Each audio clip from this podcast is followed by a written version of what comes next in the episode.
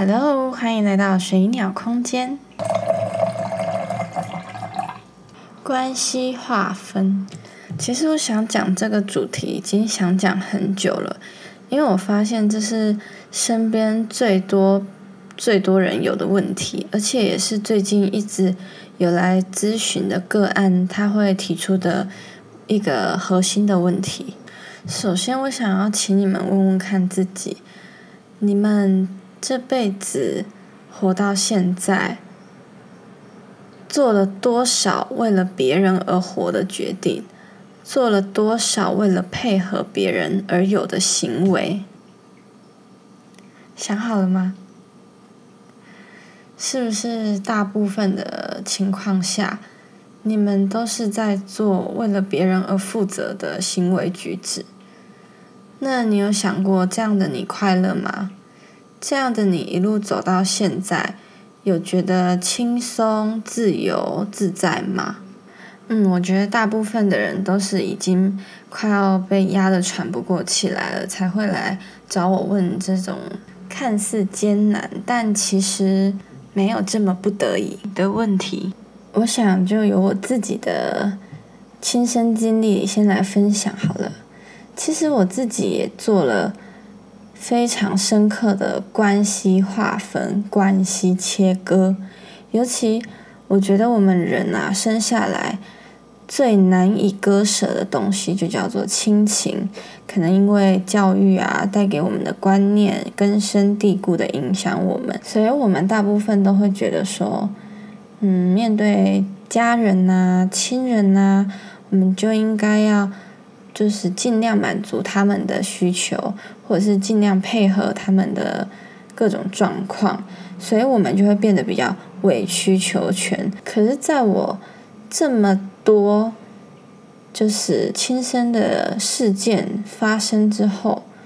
我会觉得，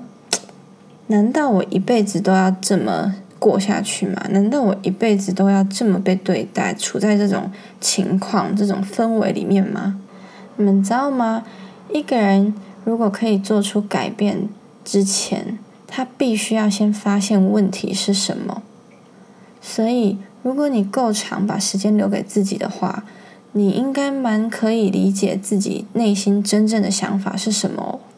那其实那时候我就决定，我不想要一直在这种关系情况里面，就是感觉像鬼打墙一样，每次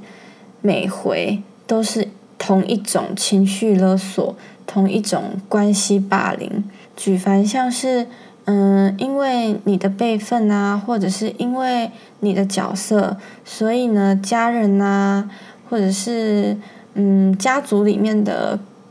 各个远亲，都会对你有不一样的要求。那我觉得最让人难过就是离你最亲的那些家人，他们呢，其实。也是会有各自图利的时候，然后等你慢慢的比较看得清楚事情的全局之后，你就越发现，哇，其实事情真的没有以前想象的单纯。那反正就是很狗血的八点档剧情，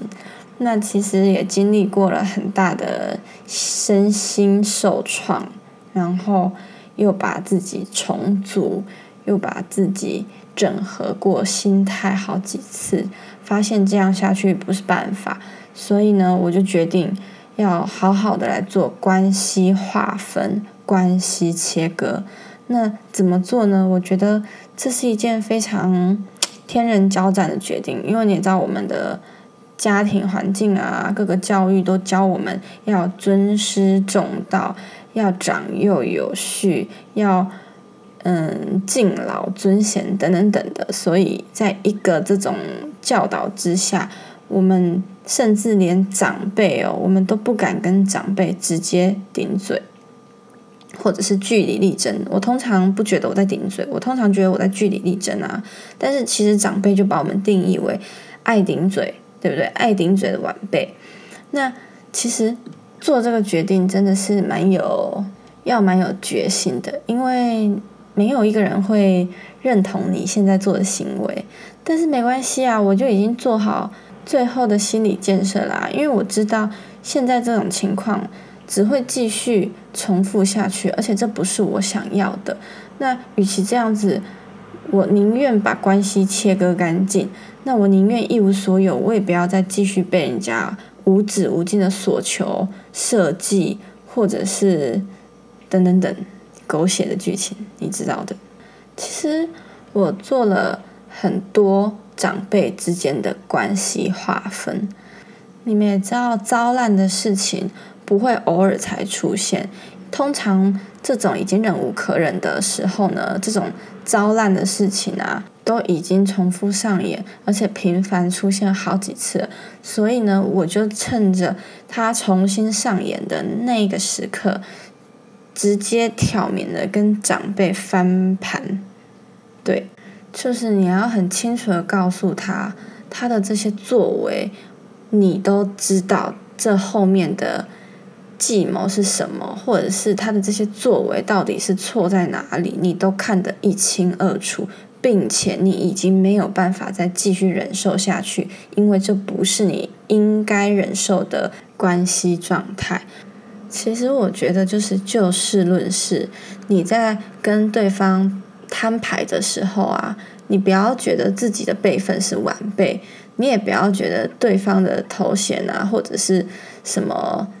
地位等等的比你高多少？没有。我们在谈事情的时候，大家都是平等的。因为其实关系这种东西真的是互相尊重，不是因为你是我的什么长辈，所以你就可以发号施令，或者是你就可以不顾别人的感受，你就可以不尊重别人，你就可以去勒索恐吓你的嗯晚辈等等等的。那当然，当你在摊牌之前，请你要先做好沙盘推演。你要想各种可能会发生的情况，然后你要去想他可能会回应的任何字句，并且你要可以知道自己现在正在做一个什么样的决定。那你想要把结果导向在哪一个方向？等你都每一步很确定设定好之后，你再去跟他摊牌的时候。你会比较不慌不忙，而且你的思绪逻辑会非常的顺，非常的清晰。那你也不是为了要吵架而去做这个举动，你只是为了我没有办法再忍受你，我也不应该继续忍受你，所以我决定做这个举动是来跟你关系划分。其实啊，我要告诉你们的是，不要觉得。跟长辈啊，或者是跟家人啊切割干净，这样是一件很没有没血没泪的事情，或者是是一件很目无尊长等等等，反正那种很卑劣的形容词，请你们都不要把它往自己身上扛，因为那是无济于事的形容词，那只是一个社会发展出来的框架，那其实已经违背了尊重两个字。我希望大家可以去重新审视定义“尊重”这两个字，把它放在一个放大镜下面，你去看一下你们的每一段关系，每一个家人、每一个长辈跟你们的关系，到底有没有到“尊重”两个字？是不是以尊重为前提在相处的，还是一直是失衡的状态？如果你真的觉得你们状态是失衡的，而且你受不了的话，请你们去用一个理性的方式，然后逻辑思维是清楚的方式去告诉对方你的决定，不是找他吵架哦。我只是把我的决定，还有把一切的事情都摊出来告诉你，然后跟你说我不干了，这种关系我不用了，你们自己慢慢去玩，慢慢去烂吧。我退出这场比赛，我退出这场竞争。你知道吗？这感觉就像是啊，这边有一一滩沼泽，然后里面都是让人深陷无法自拔的每一个关系哦。然后，如果你发现了你也在沼泽里面的时候，你找到了可以逃脱沼泽的方式，你并且这么去做了，那你会得到的几乎是成功啊，因为你已经离开那个沼泽了。那他们不愿意看到事实，不愿意看到“尊重”两个字的那些人，他们就会在沼泽里面继续搅和，继续一个烂一个，一个烂一个的接下去，然后每一个人的关系都夹带着那种腐烂、匮乏。那如果你有勇气离开那一个环境、那个空间的时候，你会发现你已经在岸上看着他们在瞎搅和。这真的会是一个很奇怪的场景跟感受哦。那关系划分啊，或者是关系切割，重申一次，并不是反目成仇哦。当然，对方一定会把他跟反目成仇画上等号，但是在我的心里啊，我很明白，这不是反目成仇，更不是忘恩负义，这只是我知道这种关系，我真的不需要让他继续。去压榨我，或者是消磨我，所以为了要让我自己可以在更好的状态上，然后有更好的能量，我不需要这种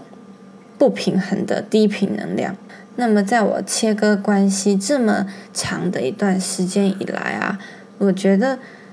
嗯，真的是能场变得干净很多，因为你已经不需要再去跟那种低频的。模式做互动跟反应啊，就是他们低频戳你啊，你已经不会被影响到，因为你跟他们切割干净的那一刻起，你就已经很明白，说这种的能量已经没有办法再影响我，已经不能再左右我了，所以，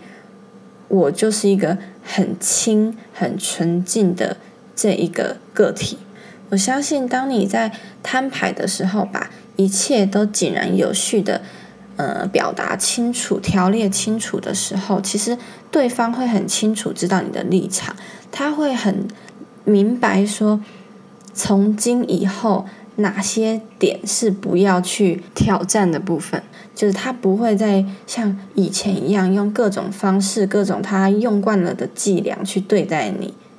所以，简单来讲，关系划分呢，嗯，其实就是把你的。底线，把你的界限清楚明了的告诉对方。其实啊，很多时候啊，我们被人家这样子对待啊，真的要好好检讨的不是对方，是我们自己。为什么呢？因为啊，我们为什么会允许别人这样子对待我们？我们为什么在不喜欢的情况下？没有勇于的去告诉对方，请你不要这样对我，对不对？我也知道啊，很多时候的辈分问题或者是关系问题是没有办法直接去告诉对方的。但是，再重复一次，如果这种关系，如果这种状态已经不是在尊重两个字平衡的情况下呢，你就应该要。为了自己而划清界限，这个呢又牵涉到了受害者心态的问题。那受害者心态，我们另外播一集出来讲。我们专注在关系划分的分析上面就好。那最后呢，我就是想要把我的心得做个总结。关系划分啊，其实真的是蛮健康的一件事情哦，因为彼此啊都会更明白适可而止这个状态。当你不再被过度所求，或者是过度的逼迫之后，其实你的内心啊会有一段，唉，松了一口气的那种感觉，你的负担啊真的会减少很多。那一直积压在你内心的那种恐惧不安，或者是匮乏感啊，其实会大大的获得舒缓哦。这时候的你就多了一些的喘息空间。然后，如果当你跟很多不平衡、不尊重的关系都清楚的划分好、切割好的时候，你其实内心可以喘息的空间就越来越大，越来越大。然后你渐渐的就会远离那一种被逼迫、被压榨，然后被勒索的那种鬼打墙的状态。这一个行为一样很适用于，嗯，那种同才之间的霸凌啊，或者是职场上的霸凌啊等等的。其实，当你知道，当你发觉到对方不给予你尊重，甚至打从心底没有尊重过你的时候啊，我希望我们都要学会跳出来保护自己，捍卫自己，而不是。心里一直期待着有谁可以出来解救你的状况，这就是，嗯，前几集有讲到的，不要把期望值建立在别人的身上，我们应该把重心放在我们自己身上，所有可以改变的任何事情都是从自己做起的，好吗？那希望你们会喜欢今天的内容哦，拜拜。